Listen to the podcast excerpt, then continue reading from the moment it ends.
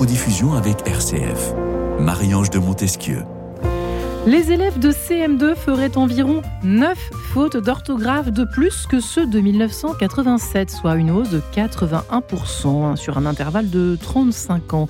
C'est ce que révèle notamment une enquête de la direction de l'évaluation de la prospective et de la performance publiée fin 2022 par le ministère de l'Éducation nationale. Voilà un exemple de quoi susciter en tout cas des cris d'orfraie sur l'état de l'école et le niveau scolaire des nouvelles générations en France. Alors question que nous allons nous poser, que nous allons détricoter, je l'espère en tout cas ensemble aujourd'hui. Comment relever le niveau tout simplement des élèves en français? Est-ce possible? Est-ce mission impossible? J'espère que non. En tout cas, tentative de réponse avec nos trois invités du jour. Lisa Kamen, bonjour Lisa. Ah, on va peut-être ouvrir votre micro, ce serait pas ah mal. Rebonjour Lisa. Rebonjour Marie-Ange. vous êtes euh, toujours maîtresse radioactive, vous êtes enseignante, chroniqueuse. Euh, vous avez écrit cet ouvrage à la Grande Librairie qui fait couler beaucoup d'encre, on peut le dire comme cela. Comment l'éducation nationale sacrifie nos enfants euh, chez Albin Michel? Nous sommes également en compagnie de Brigitte Pro. Bonjour Brigitte. Bonjour. Rapprochez-vous de votre micro si vous le pouvez, chère Brigitte. Bonjour à vous. Vous êtes enseignante, formatrice à l'Institut supérieur de, la, de pédagogie de Paris. Vous développez dans le cadre de l'association Alacmé la méthode du bilan et de la motivation. Et donc, de votre côté, vous avez fraîchement publié Génération Z, libérer le désir d'apprendre, mieux les aimer, pour les aider à se dépasser et notamment euh, à s'améliorer en, en, français et en orthographe, aux éditions Odile Jacob. Et enfin, Benjamin Stevens pour mettre un peu eh bien, d'humour, de poésie, de légèreté, je ne sais pas, dans cette émission. Euh, bonjour. Bonjour. Benjamin, vous êtes orthophoniste. Et alors, vous avez créé une drôle de chose. Euh, vous, avez, euh, créé, vous avez créé cette méthode de lecture un peu particulière que vous avez intitulée Apili, apprendre, alors notamment les tables, donc ça c'est plutôt en mathématiques, mais pas seulement. Apili pour apprendre tout simplement de façon, en général, de façon plus humoristique, euh, l'humour, il en manque dans les livres d'apprentissage euh, en France? Absolument. Je dirais que bah, maintenant, ça commence à venir, mais lorsque j'ai créé ma méthode, il y avait très peu d'ouvrages pédagogiques qui proposaient justement l'humour. Surtout que Happily, c'est une méthode qui est vraiment fondée. C'est vraiment le fil conducteur, l'humour, pour aider les enfants, parce que l'humour permet d'améliorer l'attention, la mémorisation, la concentration, la motivation, et ça diminue également le stress. Donc, ça aide en particulier les enfants en difficulté. Ouais, il en manque, Lisa. Honnêtement, qu'est-ce que vous en pensez? La présence de l'humour et de la légèreté. Dans les ouvrages, hein, dans, les dans, les manuels. qu'est-ce que vous en pensez? Ah bah Moi, je pense que ce qui manque dans les manuels aujourd'hui, c'est le fond. C'est-à-dire que l'humour, euh, moi, je suis tout à fait d'accord avec euh, l'idée de faire passer de l'humour euh, à l'école. Mais si on compare les manuels d'aujourd'hui avec les manuels d'il y a on va dire, des années 30 jusqu'aux années 60, dans lesquels il y avait véritablement un contenu, euh, des, des véritables œuvres littéraires. Je pense en particulier à un manuel que mon père m'a donné quand j'étais petite, qui s'appelait Une semaine avec. Alors on passait une semaine avec Rabelais, une semaine avec Vigny, une semaine avec Hugo, une semaine avec euh, les grands écrivains Vous les références, Lisa. Ah ben il est, malheureusement il, faut l'acheter maintenant d'occasion, hein, mais il est en ligne. On peut le trouver sur internet en entier. Il est scanné.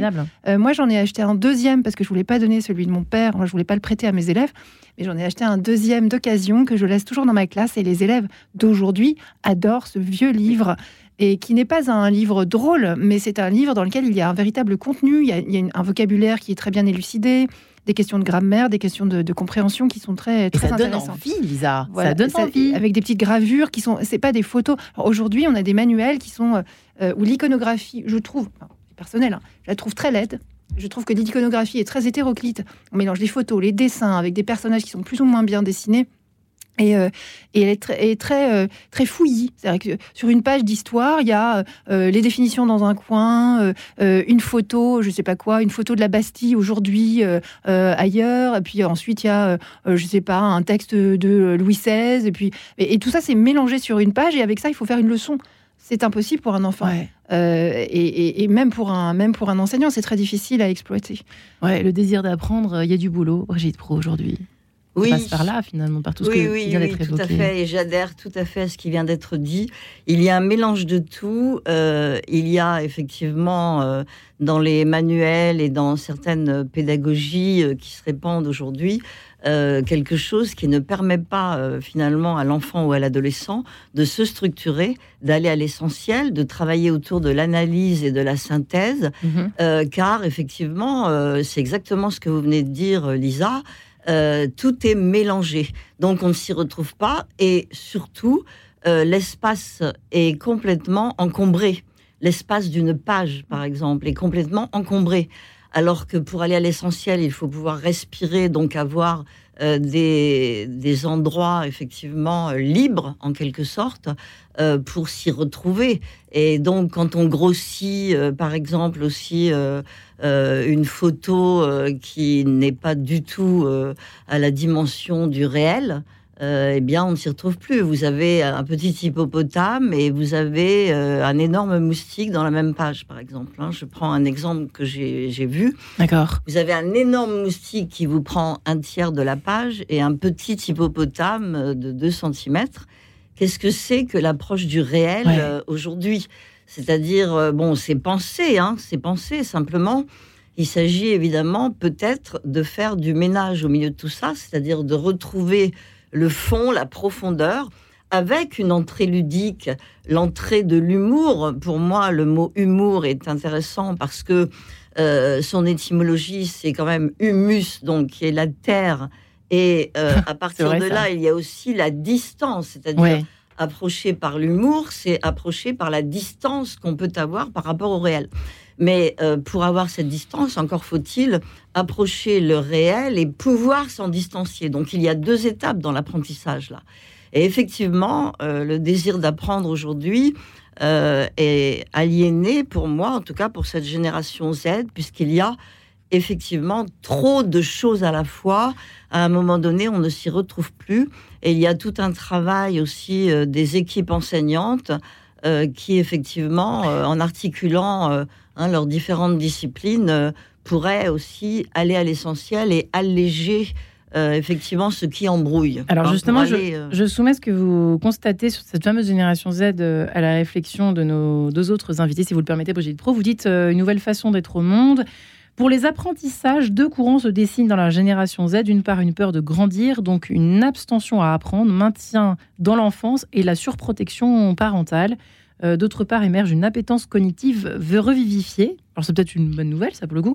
Les deux attestent d'un rapport singulier à ce que collégiens et lycéens nomment le système, le système scolaire. Oui. Euh, Lisa Kamen, euh, il y a déjà une, on peut dire, alors je ne sais pas s'il y a une évolution du cerveau des enfants qui arrivent aujourd'hui à l'école, puis au collège, puis au lycée. mais est-ce que vous, constatez cela, une espèce de, de nouvelles, de nouvelle, ouais, ce, que, ce constat-là, est-ce que vous le partagez? Voilà, tout simplement.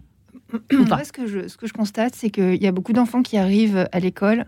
Enfin, ils n'arrivent pas à l'école dans cet état. Ils, au bout de quelques années d'école, ils sont dans l'état de ne pas comprendre, de ne plus comprendre pourquoi ils sont là. Rien ne fait sens. Euh, j'ai des élèves pour qui la lecture n'évoque rien, ne provoque pas d'image mentale. J'ai des élèves pour lesquels le fait d'être à l'école, c'est obéir c'est obéir. C'est d'habitude le contrat avec la maîtresse, c'est de faire l'exercice, euh, je sais pas quoi, d'entourer euh, euh, le verbe en rouge et de souligner le sujet en bleu. Et si on leur dit, mais tu sais, aujourd'hui le sujet, j'aimerais que tu, tu, le soulignes en rouge, ils comprennent plus rien parce qu'en fait, ce qui les intéresse, c'est de faire plaisir à la maîtresse. et le je dirais que là, où je, crois que l'apprentissage de la lecture euh, est capital, et donc c'est très intéressant euh, euh, d'avoir les manuels de Monsieur Stevens ici, c'est que on, on, apprend à lire aux enfants avec, comment dire, en faisant comme si la lecture c'était quelque chose d'arbitraire. Et ensuite, comme l'école, c'est beaucoup de lecture et beaucoup d'écriture, tout le reste est arbitraire. Donc ils arrivent à moi j'ai des élèves qui ont, on va dire, une dizaine d'années. Euh, qui obéissent gentiment. Ils sont très gentils, hein. ils obéissent, euh, ils veulent faire plaisir à papa, maman, à la maîtresse, parfois aux grands, grands frères, aux grandes sœurs, euh, mais ils ne comprennent pas pourquoi ils sont là, ils ne comprennent pas ce qu'ils disent, ils ne comprennent pas les consignes, ils ne comprennent pas où ils vont l'année suivante, ils ne comprennent pas pourquoi ils doivent faire certains choix, ils ne comprennent pas pourquoi ils doivent parfois, je sais pas quoi, recopier l'énoncé, parfois pas. rien n'a de sens et ils obéissent et plus ça, comment dire, il y, a, une pédagogie qui est très, euh, qui est très bonne pour, euh, pour remédier à ça, qui est la pédagogie explicite et qui n'est pas enseignée dans les centres de formation pour, euh, pour les enseignants, qui consiste à dire aux élèves on va travailler telle notion de telle manière pendant tant de temps. à la fin, tu sauras faire ça. Si tu ne sais pas faire ça à la fin, tu viens me voir. Je réexplique, on recommence. Et on sait pourquoi on est là, comment on fait les choses, en combien de temps, et comment, enfin, ce qu'on doit savoir à la fin. Et ça, je pense que c'est quelque chose qu'il faudrait, euh, il faudrait généraliser. Euh, il faudrait que les enfants puissent même revendiquer C'est-à-dire venir voir les, les enseignantes, euh, les enseignants, parce que dans le primaire, il y a plus de femmes, enfin, il y a quand même quelques hommes, venir voir les enseignants à la fin en disant écoutez, vous m'avez promis qu'à la fin, je saurais, je sais pas quoi, tracer des droits de parallèle. Je ne sais toujours pas tracer des droits de parallèle. Réexpliquez-moi. Vous êtes en train de nous dire qu'on a tué toutes les, tous les trois, qu'on a tué l'appétit. On a tué l'appétit d'apprendre des enfants. C'est un peu ça, on, finalement. on a même tué le sens de l'apprentissage. C'est ça. Donc euh, quand il n'y a pas de sens, il ne peut pas y avoir d'appétit. Ouais. Benjamin Sylvain, orthophoniste que vous êtes. Je parle à l'orthophoniste et peut-être au père de famille, je ne sais pas que vous êtes. Oui, j'ai deux enfants. Vous êtes d'accord avec ça? Bah, je pense que, en tout cas, l'apprentissage de la lecture en particulier euh, a été vraiment freiné par les différentes méthodes des dernières décennies, avec ces approches mixtes et des enfants qui doivent apprendre des mots et des phrases par cœur, par exemple. Ouais. Ça, ça fait beaucoup de tort parce qu'en fait, ils n'ont pas de code et en fait, ils se demandent comment ils a- comment Ce qu'on appelle la lecture globale? Oui, c'est Elle a ça, un nom, cette méthode. Euh, La, la vraie méthode globale n'a jamais vraiment Non. existé. C'est une méthode mixte. Semi-globale. Oui, On appelle toujours mixte ou mixte, absolument. semi-global. Mais l'enfant, Catastrophe. euh, par exemple, les phrases euh, c'est la rentrée, le premier jour de CP, typiquement. Ça n'a aucun sens et pourtant ça se voit tout le temps.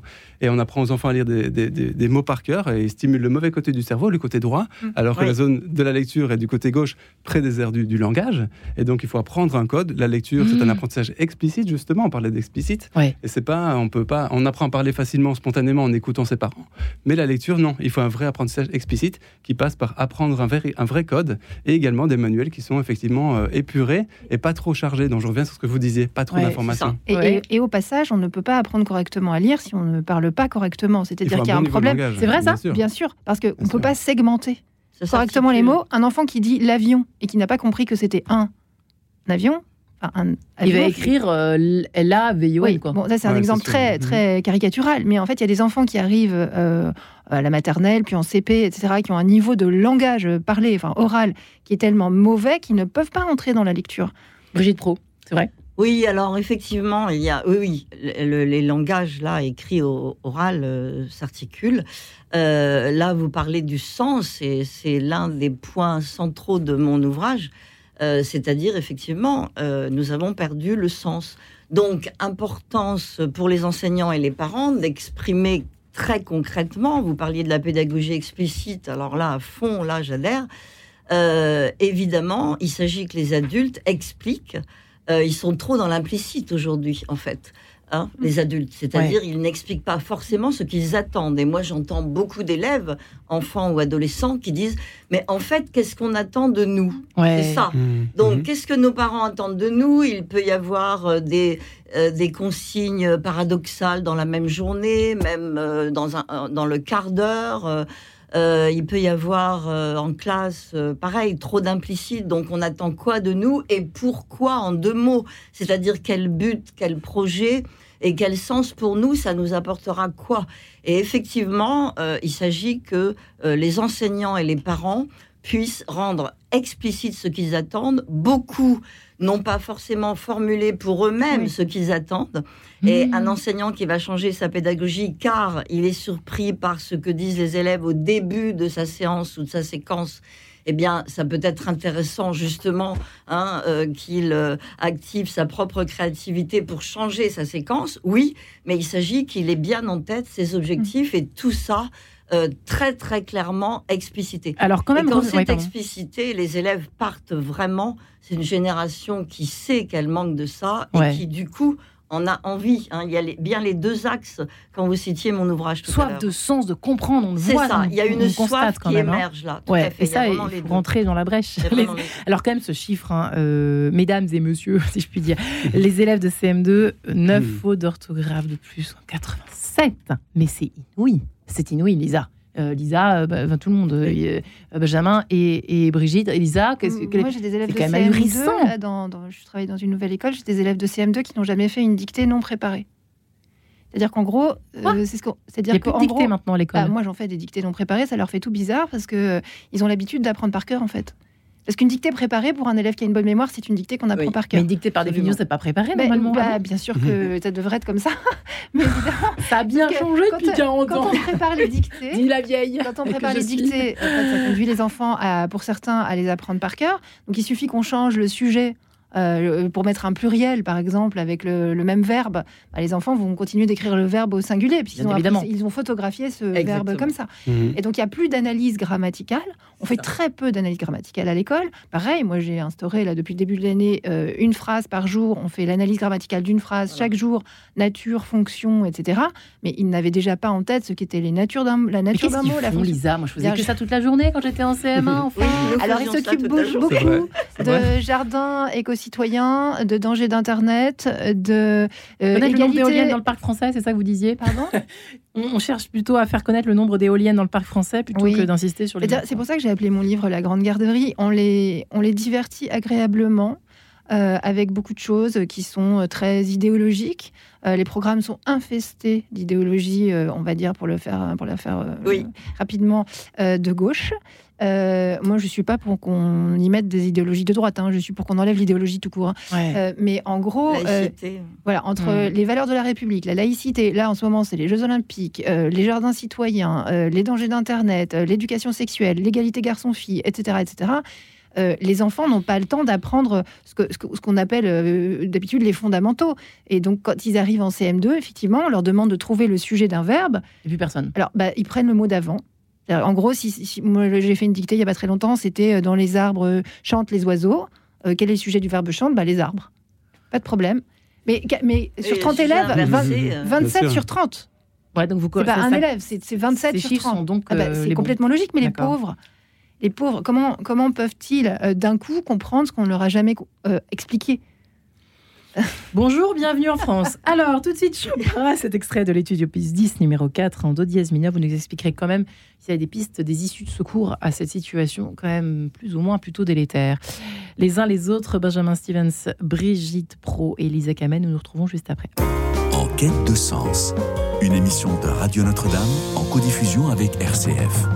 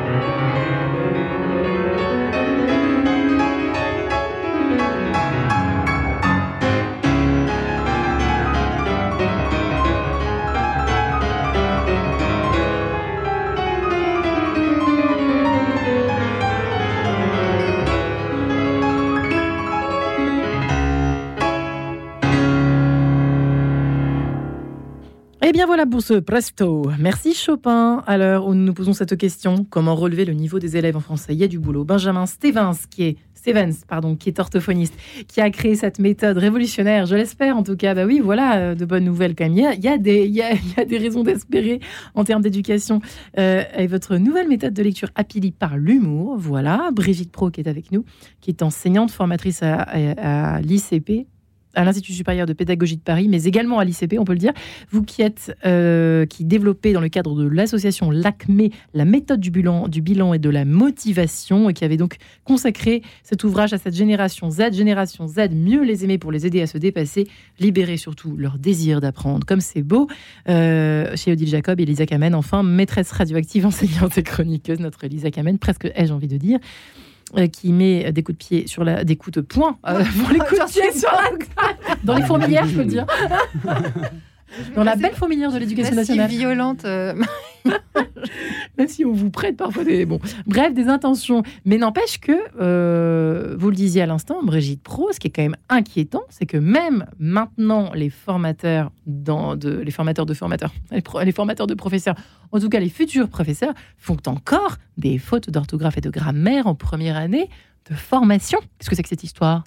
Alors oui, euh, j'enseigne donc en sciences de l'éducation et en première année, euh, et les étudiants, les étudiantes arrivent euh, avec effectivement une qualité de, style, de syntaxe et d'orthographe qui pose vraiment question. Or, ce sont des étudiants qui ont le bac, a priori, sinon nous ne les accueillons pas en licence.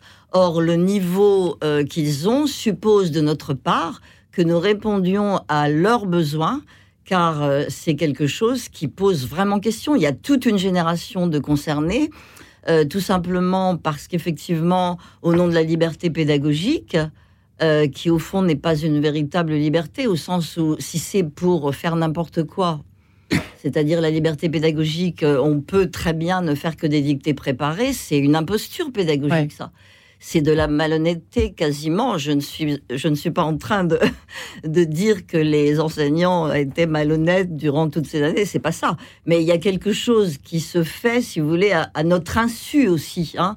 C'est-à-dire les dictées préparées en estimant que les enfants ne sont pas capables de faire des dictées sans les préparer, eh bien, c'est ne pas les préparer, tout simplement, à l'articulation de la langue, c'est ne pas les préparer à la structure de la langue. Et les enseignants aujourd'hui, qui, par exemple, en quatrième, continuent à enseigner euh, le Cid de Corneille, beaucoup ont, abandonné ça. Hein.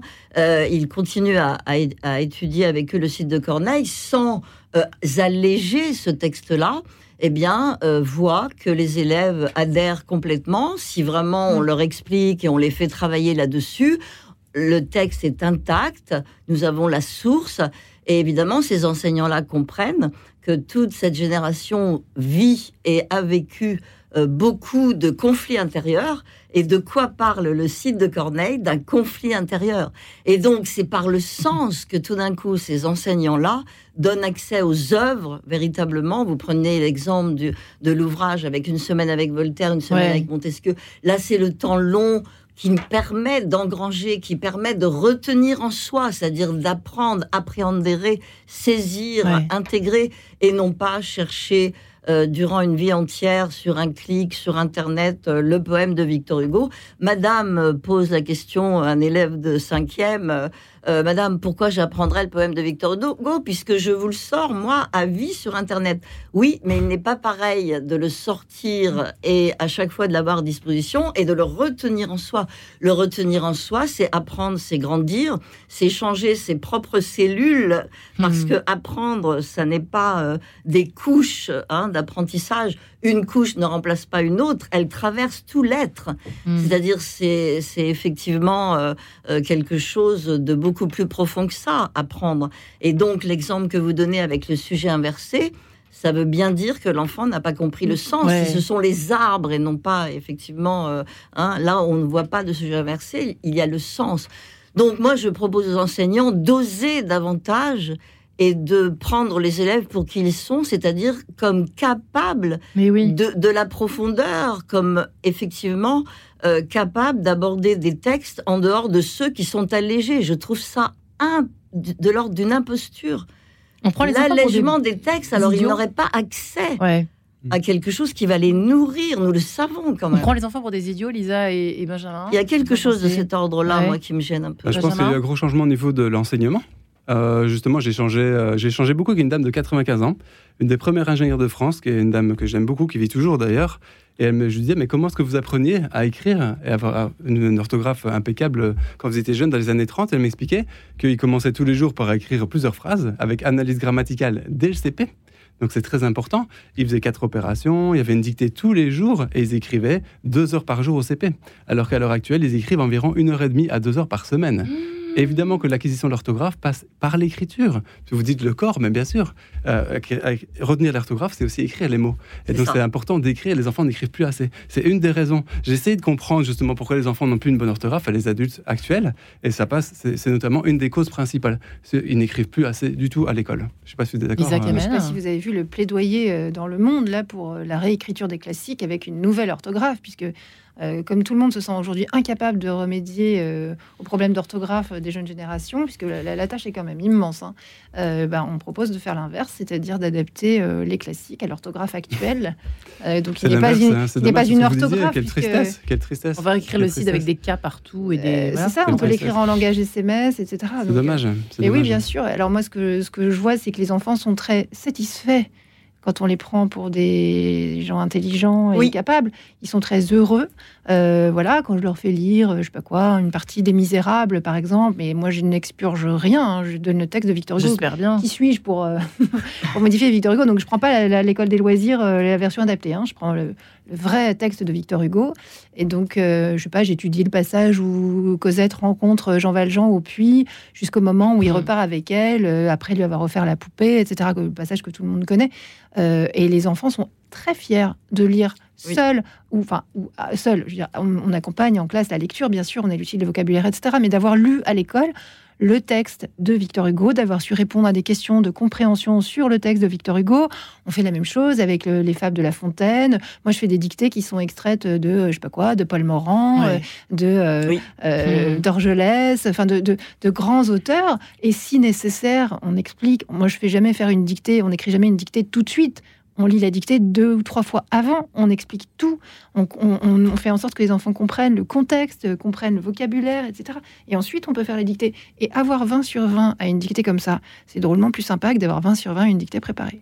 On est bien d'accord. Roger mmh. Pro, comment est-ce qu'on en est arrivé là quand même? C'est fou, on a l'impression que les chiffres parlent de 35 ans mais euh, d'évolution, d'évolution vers le bas, on veut dire, de, de chute vertigineuse, de régression absolue. Qu'est-ce qui s'est passé La pédagogue que vous êtes, qu'est-ce qui s'est passé vraiment? Parce que, ok, là, vous parlez. En 35 ans, qu'est-ce qui s'est passé? Oui. En 35 ans, il y a eu plusieurs euh, évolutions dans la société. Euh, d'abord, euh, les enfants ne sont plus à leur place d'enfants. Nous arrivons à l'horizontalité, hein, c'est-à-dire la verticalité, c'est le fait que la génération précédente transmet à ses enfants effectivement quelque chose. Et euh, là, euh, les adultes euh, sont en mal de transmission, pris souvent eux-mêmes par l'adolescence, un pied dans leur adolescence, un pied dans leur âge adulte. Et pour éduquer leurs enfants, ils sont restés beaucoup dans ce côté jeuniste qui fait que ils ont du mal à transmettre. Ils n'osent pas quelquefois transmettre des valeurs qui leur paraissent has Or, elles n'ont jamais été tant d'actualité puisque les enfants en ont besoin. Et euh, les valeurs comme quoi, par exemple euh, Des valeurs comme, euh, par exemple, de vrai oui et de vrai non, qui relèvent de l'autorité. L'autorité qui n'a rien à voir avec l'autoritarisme, hein, l'autorité avec l'étymologie latine augere, qui permet d'augmenter l'enfant, qui lui permet de grandir. C'est-à-dire, on a plutôt exprimé des oui-oui à tout, et donc, euh, effectivement, beaucoup de parents, d'ailleurs, se trouvent pris euh, là-dedans aujourd'hui, mmh. perdent de l'énergie, perdent du temps. Et euh, l'enfant, effectivement, évidemment, a été traversé pour cette génération par le numérique, par l'illimité et l'instantané. Mmh. Apprendre, c'est prendre du temps, une semaine avec Voltaire, pas deux secondes.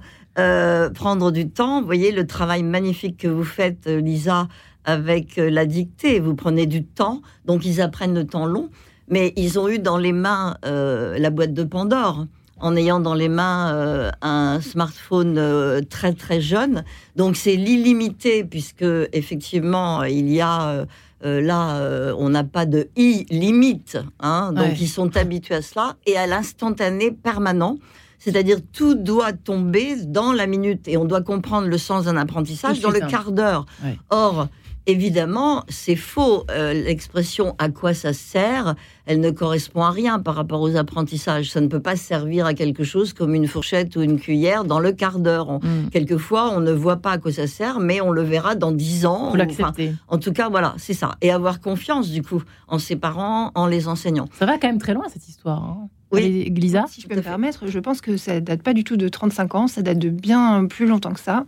On récolte aujourd'hui le fruit d'une régression beaucoup plus ancienne que ça, qui, qui continue. Euh, Peggy, début du XXe siècle, euh, disait déjà et euh, avait déjà repéré que l'école était un lieu dans lequel on apprenait moins qu'à son époque à lui. Peggy était instituteur.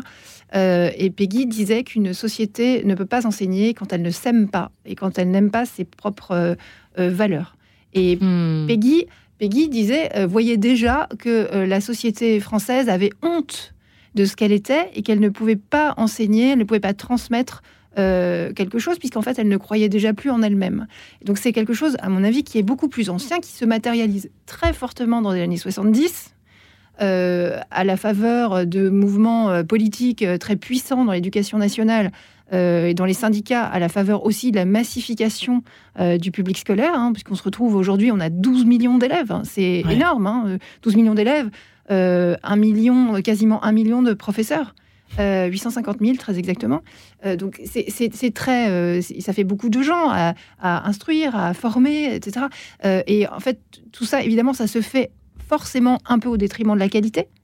et quand on conjugue tout ça, c'est-à-dire ce, comment dire, ce début de régression qui est très ancien, je pense qu'il date du début du XXe siècle, du début de la laïcisation de l'école. Hein, je suis heureuse de le dire sur Radio Notre-Dame.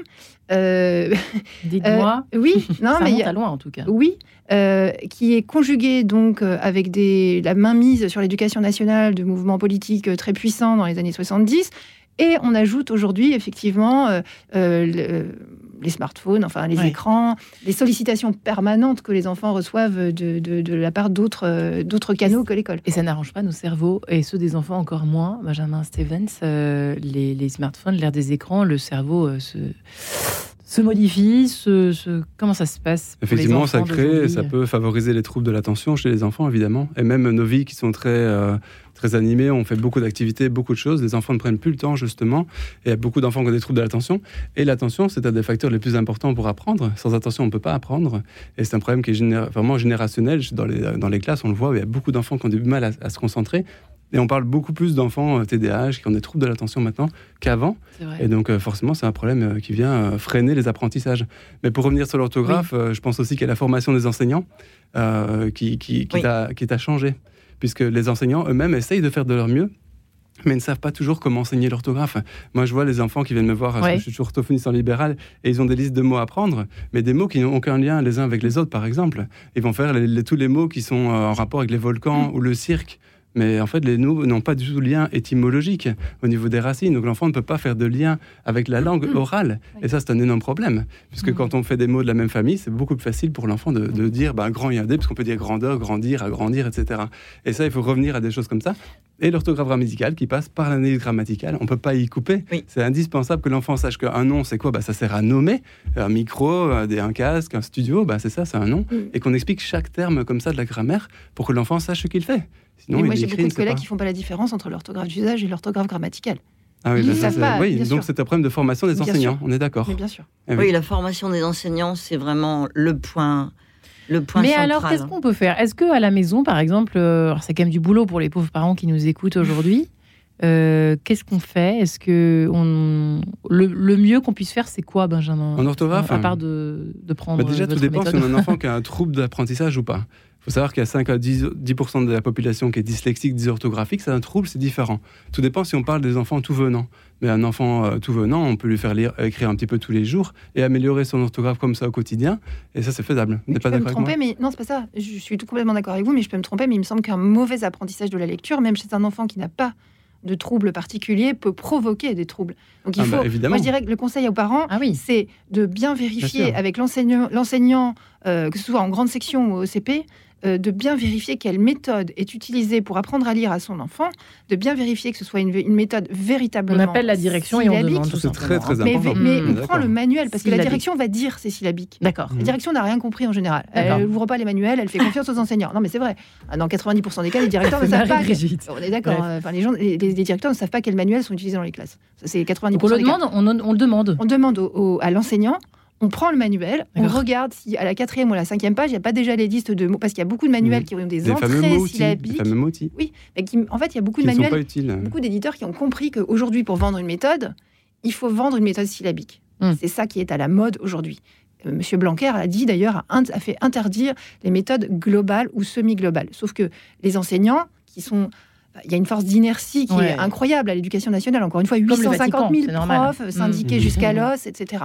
Donc ces gens-là, savent très bien qu'ils sont inamovibles, que quoi qu'ils fassent, même s'ils désobéissent au ministre, il va absolument rien se passer dans leur vie. Ils sont fonctionnaires, de toute façon, ils ont passé un concours, ils ont une rente à vie. Donc ces gens-là ne vont rien changer dans leur pratique. Honnêtement, c'est du travail. du travail. Donc il faut prendre le manuel, regarder comment ça fonctionne, mais pas feuilleter les deux, trois premières pages. Il faut bien regarder, je dirais, euh, la moitié du bouquin pour pas, pour pas se faire piéger par ce qu'on appelle une entrée syllabique ou alphabétique et que au bout d'une dizaine de pages, il y ait déjà des euh, C apostrophe EST à prendre par cœur, euh, mais dans, parfois avec des silhouettes à entourer. On doit mhm. reconnaître le mot mais. Hein. Bah, ça, existe encore. mais ça marche pas du tout. Hein. Et des enfants à qui on demande de reconnaître des mots comme des idéogrammes chinois. Exactement. donc, ça stimule le côté droit du cerveau. Dehaene l'a expliqué. On a de la chance d'avoir un comité scientifique de l'éducation nationale qui est présidé par, par, Stanislas oui. Dehaene, qui est quand même le plus grand, le, plus grand spécialiste de la lecture en France. il n'arrête pas, pas de le dire euh, dès qu'il peut, etc. Et puis l'année dernière, en 2022, ils ont fait une étude auprès de 16 000 enseignants pour savoir quelle méthode ils utilisaient et moins de 10% utilisent une méthode syllabique à notre mmh. époque. Dans les faits, d'accord. Dans les faits, dans les faits, c'est comme ça. Et certains inspecteurs sont contre, euh, disent que ce n'est pas au programme. Donc ça, c'est très, oui, oui, le corps inspectoral est lui-même euh, en opposition avec les, les, les, circulaires ministériels. Et, inquiétant. et on sait que c'est d'autant plus important pour les enfants qui, ont un, bagage socioculturel faible, qui ont peu de vocabulaire un niveau de langage faible, parce qu'ils ne peuvent pas s'accrocher au contexte. Donc c'est encore plus difficile pour eux. Donc tous les enfants qui sont euh, qui ont peu de langage, il faut absolument une approche syllabique, c'est d'autant plus important. Et puis on peut mettre des bouches, euh, des gestes qui aident aussi beaucoup les enfants. Les méthodes Jean qui rit, etc. Enfin bref, ah, euh, c'était vieux ça. c'était mon époque. Bah, c'est ma méthode aussi. Mais ça, vous connaissez même pas. Jean qui rit, c'est connu. Mais, mais, ça, mais, ça, fonctionnait bien. Mais ça fonctionnait bien. Très, très bien. moi j'ai appris en un été à lire. Bon, ma maman aimait bien nous apprendre tous à lire. On a eu de la chance. Mais bon, bref, quand hmm. on a même pour les professeurs, ça peut marcher aussi. Eh bien, ma France, côté le passé, réponse avec Jean Ferrat en tout cas. À tout de suite. Quête de sens, une émission de Radio Notre-Dame en codiffusion avec RCF.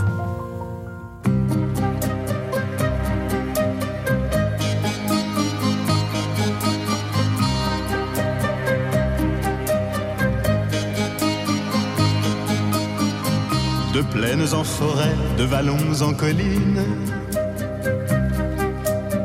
du printemps qui va naître à tes mortes saisons de ce que j'ai vécu à ce que j'imagine, je n'en finirai pas d'écrire ta chanson, ma France. Au grand soleil d'été qui courbe la Provence,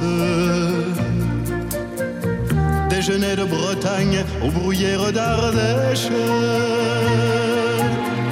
quelque chose dans l'air à cette transparence et ce goût du bonheur qui rend ma lèvre sèche. Ma France, cette air de liberté au-delà des frontières, aux peuples étrangers qui donnaient le vertige et dont vous usurpez aujourd'hui le prestige. Elle répond toujours du nom de Robespierre, ma France. Celle du vieil Hugo tenant de son exil. Des enfants de 5 ans travaillant dans les mines celle qui construisit de ses mains vos usines, celle dont Monsieur Thiers a dit pour la fusille, ma France.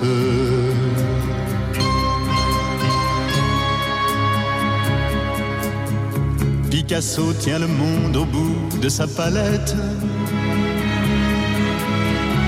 Des lèvres des luards s'envolent des colombes n'en finissent pas tes artistes prophètes de dire qu'il est temps que le malheur succombe, ma France. Leurs voix se multiplient à n'en plus faire qu'une.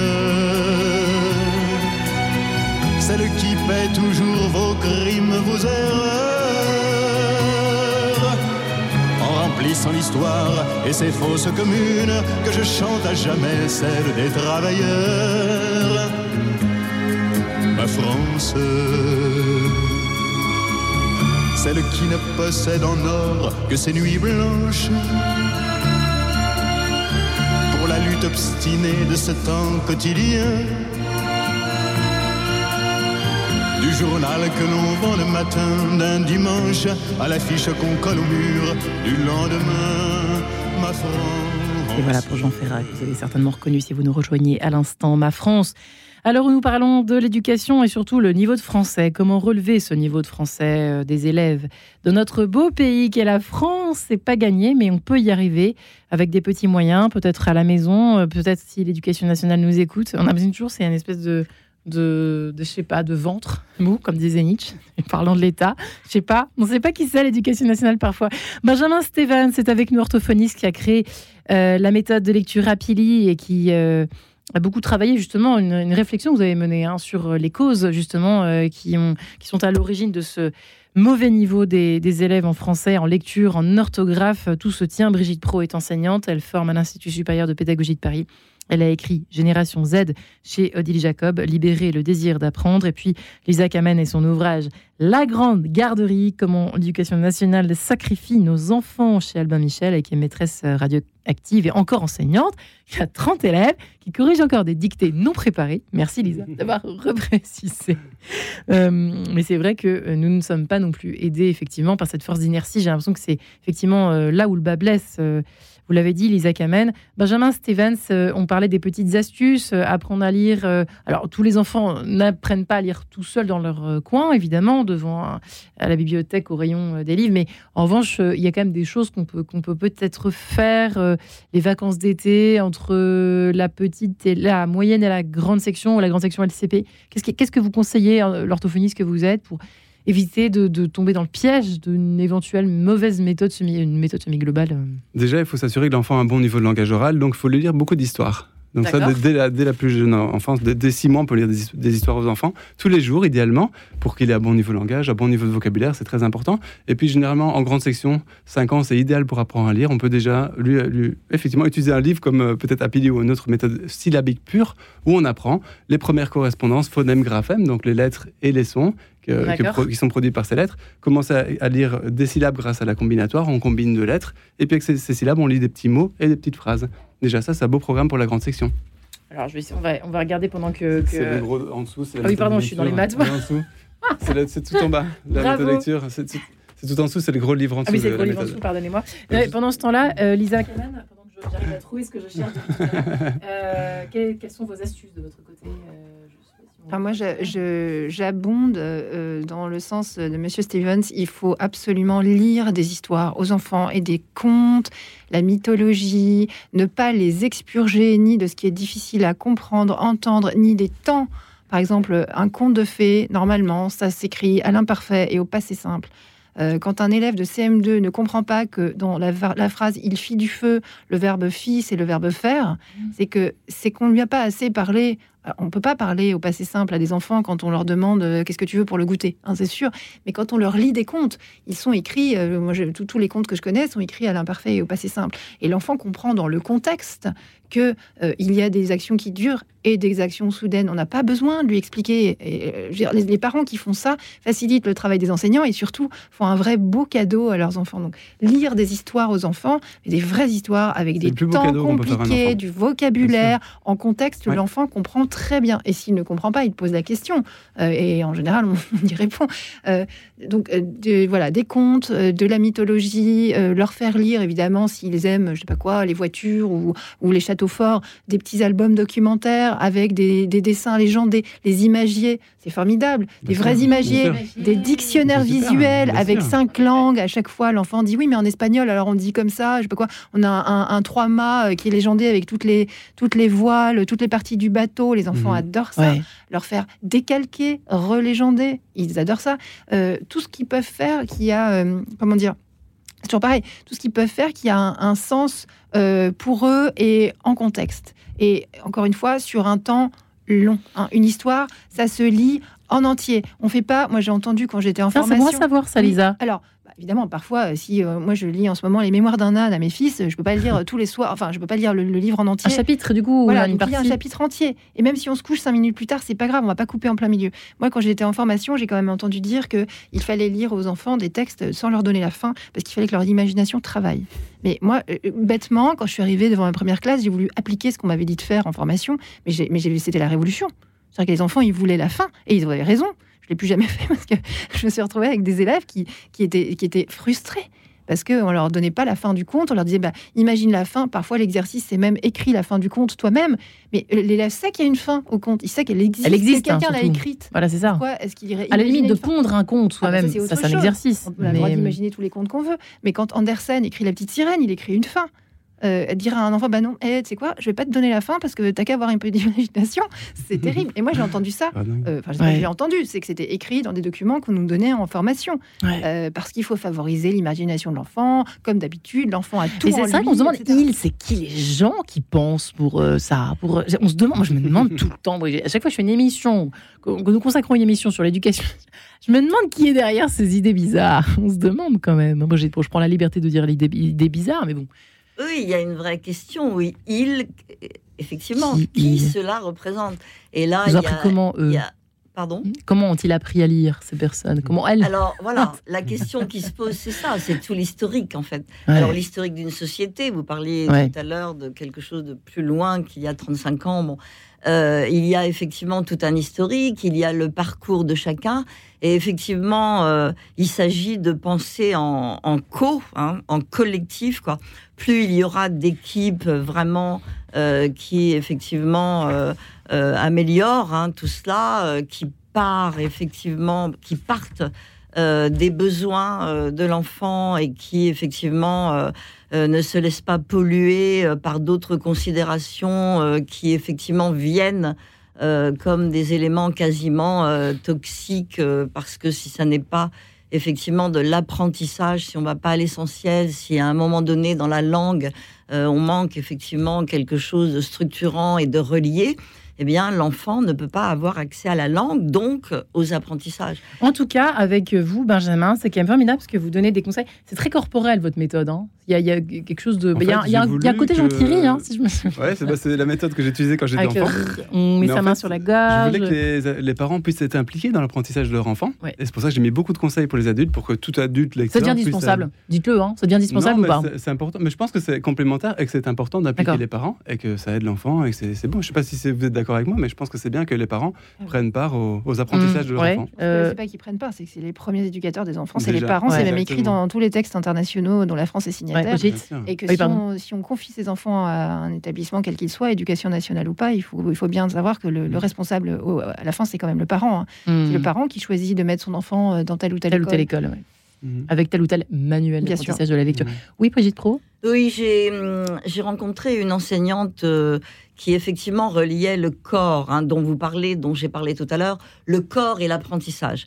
Et entre autres, euh, elle donnait euh, en CM1 euh, un vers, euh, que ce soit de Corneille, euh, de, de Hugo, enfin des vers a priori que l'élève ne comprend pas immédiatement, mais elle leur faisait scander un alexandrin avec leurs pas, c'est-à-dire ils marchaient dans la classe Extra. et ils sûr. devaient réciter, euh, et du coup, en comptant bien les douze syllabes, Bien sûr. et petit à petit, ils allaient à la découverte de l'alexandrin, et après seulement venait l'explication. Mais ils avaient déjà, avec leur corps, abordé cela. Il y a effectivement hein, différentes approches Ouais. de tout cela, mais l'essentiel, c'est que ça fasse une unité et que ça parle à l'enfant. Et le sens part énormément, évidemment, de l'articulation entre le corps et euh, la compréhension et le sens. Surtout aujourd'hui où les enfants ont besoin de bouger, en fait. Ouais, tout à fait. Alors, Ouais. Benjamin, parce qu'on est- il ne reste pas beaucoup de temps, c'est intéressant parce que vous dites, il faut vraiment, on peut pas passer, euh, on peut pas éluder l'étape des syllabes. hein. C'est très, c'est Ah oui, primordial pour en moi, fait. On le voit dans votre livre. Souvent, hein. dans les écoles, on passe peu Fa, de temps à lire sa, des syllabes, alors que c'est super important. Moi, je veux que mes, mes patients, qui sont dyslexiques généralement, soient des champions de la lecture de syllabes. Et souvent, les enseignants disent Oh, ben, ils n'aiment pas. Mais en fait, les enfants adorent lire des syllabes. Oui. Je les fais entourer en couleur quand ils y arrivent, et ils sont super fiers. Et c'est la fond- c'est les fondations de leur lecture. Donc, la syllabe est indispensable, et on ne peut pas passer outre euh, l'apprentissage de la lecture de syllabes. Et vous dites, si on si on n'y arrive pas, il faut revenir aux voyelles et aux Mais- consonnes et on sûr. recommence le travail. Moi, j'invite tous les gens qui sont dubitatifs à essayer d'apprendre une autre langue avec un autre alphabet. Ça m'est arrivé quand j'ai appris le russe. Si on Mhm. passe pas par cette étape-là, on est incapable de lire un mot compliqué, enfin long. Ouais. Il y a- Ou le chinois. Ou, euh. Alors le chinois, c'est différent parce que c'est pas une langue. Ah oui, non, euh, c'est idéogrammes, difficile, c'est des Des idéogrammes. Alors le, le japonais, à la rigueur, il y a, il y a un système. Mais même pour les euh, Chinois, c'est la euh, même zone du cerveau qui, qui fonctionne, dans le cerveau gauche, au même endroit. Oui. Et de ils ont fait des études justement avec des adultes, ils ont essayé de leur faire apprendre une langue imaginaire. Certains apprenaient le code et d'autres apprenaient les mots par cœur, comme en global. Et ils se sont rendus compte que ceux, au départ, ils allaient plus vite euh, en apprenant les mots par Oui. cœur, euh, imaginaire, mais après, ils étaient dépassés par ceux qui avaient appris le code Ouais, comme un code secret. On apprend le code. On y revient toujours, hein, cette les gens affaire. qui pensent que, les syllabes c'est- c'est c'est trop long ou que c'est rébarbatif, voilà, je les invite à essayer d'apprendre une autre langue avec un autre alphabet et Mhm. de se mettre dans la situation d'un enfant qui apprend à lire. Mais non, mais parce qu'on a oublié. Ouais. Mais le jour où on se remet soi-même à apprendre, et moi je- je- j'encourage d'ailleurs tous les professeurs à, à- comment dire, à accepter de faire des choses qu'ils n'ont jamais faites dans leur vie. Parce que le problème aussi des professeurs, c'est qu'encore une fois, ils passent un concours une fois dans leur vie. Derrière, ils pensent ça. que c'est une, c'est une rente pour le restant de leur jour, mais il faut de temps en temps se mettre en danger, apprendre quelque chose qu'on n'a jamais fait et se mettre dans la situation d'un enfant qui apprend, qui pour la première fois tombe sur euh, voilà la lecture, l'analyse grammaticale, euh, je sais pas quoi, ben voilà la le parallélisme. Euh, Qu'est-ce que ça fait d'être devant quelque chose qu'on n'a jamais fait? Ouais. Et c'est vrai que là, on, on parle juste de l'apprentissage de la lecture, euh, mais c'est vrai que euh, après, euh, il y a l'apprentissage de la grammaire. euh, si on n'a pas la lecture, euh, j'imagine, hein, C'est Benjamin. si la lecture n'est pas acquise, c'est quand même compliqué d'avoir la grammaire. Oui, c'est certain, mais en fait, ça se fait en parallèle. Oui. L'apprentissage de l'écriture est indispensable. En général, ça se fait en parallèle. de la lecture et ça aide Ouais. généralement à Petit même à petit. mémoriser les lettres, le bruit des lettres, la- l'écriture Ouais, et l'orthographe. Et vous dites comme pour les mots clés, euh, les mots, pardon, les mots isolés, laissez l'enfant relire la phrase plusieurs fois si nécessaire afin qu'il la comprenne. Ne la répétez pas une fois qu'il l'a lue. Oui, Demandez-lui qu'as-tu compris. Ça rejoint ce que disait euh, Lisa. S'il n'a pas compris, dites-lui avec le sourire, lis-la encore et essaye de comprendre ce qui est écrit. Les enfants ont généralement très envie de comprendre, ce qui les motive à relire la phrase plusieurs fois. Mais C'est oui. important, ça aussi, c'est une Bah bonne oui, astuce. parce je que trouve, sinon, euh, moi je prends beaucoup les parents avec mon rééducation, mais sinon les parents vont redire la phrase une fois que l'enfant l'a lu. En fait, Ah. du coup, l'enfant la, la comprend grâce à, à la, à la répétition de la En tout cas, j'invite vraiment les auditeurs à se procurer ce, ce- votre méthode, hein, euh, qui est vraiment euh, hyper simple à, à mettre. Moi, je la garde précieusement pour ma fille. J'espère qu'elle apprendra pas à lire toute seule. Quel Ça me elle a deux ans. Il y a quelque chose de très Mais important, bon. il faut prendre les parents et les enseignants en rééducation d'abord. je crois. Et voilà, ça n'a pas échappé évidemment à Lisa Kamen, la maîtresse radioactive. Merci Lisa et la grande garderie toujours disponible dans les librairies chez Albin Michel. Euh, merci Brigitte Pro également et votre génération Z pour mieux les comprendre évidemment. Libérer le désir d'apprendre chez eux, c'est important aussi chez Odile Jacob. Et euh, Benjamin Stevens, merci infiniment. Euh, je rappelle que je précise que Happily est, également euh, concerne également une méthode d'apprentissage des mathématiques, des tables de multiplication, d'addition, de soustraction, etc., etc. Et les fractions peut-être seront plus simples à comprendre après votre méthode. Voilà. Merci les amis et bon courage aux parents qui nous écoutent évidemment. bonne, bonne année, bon courage.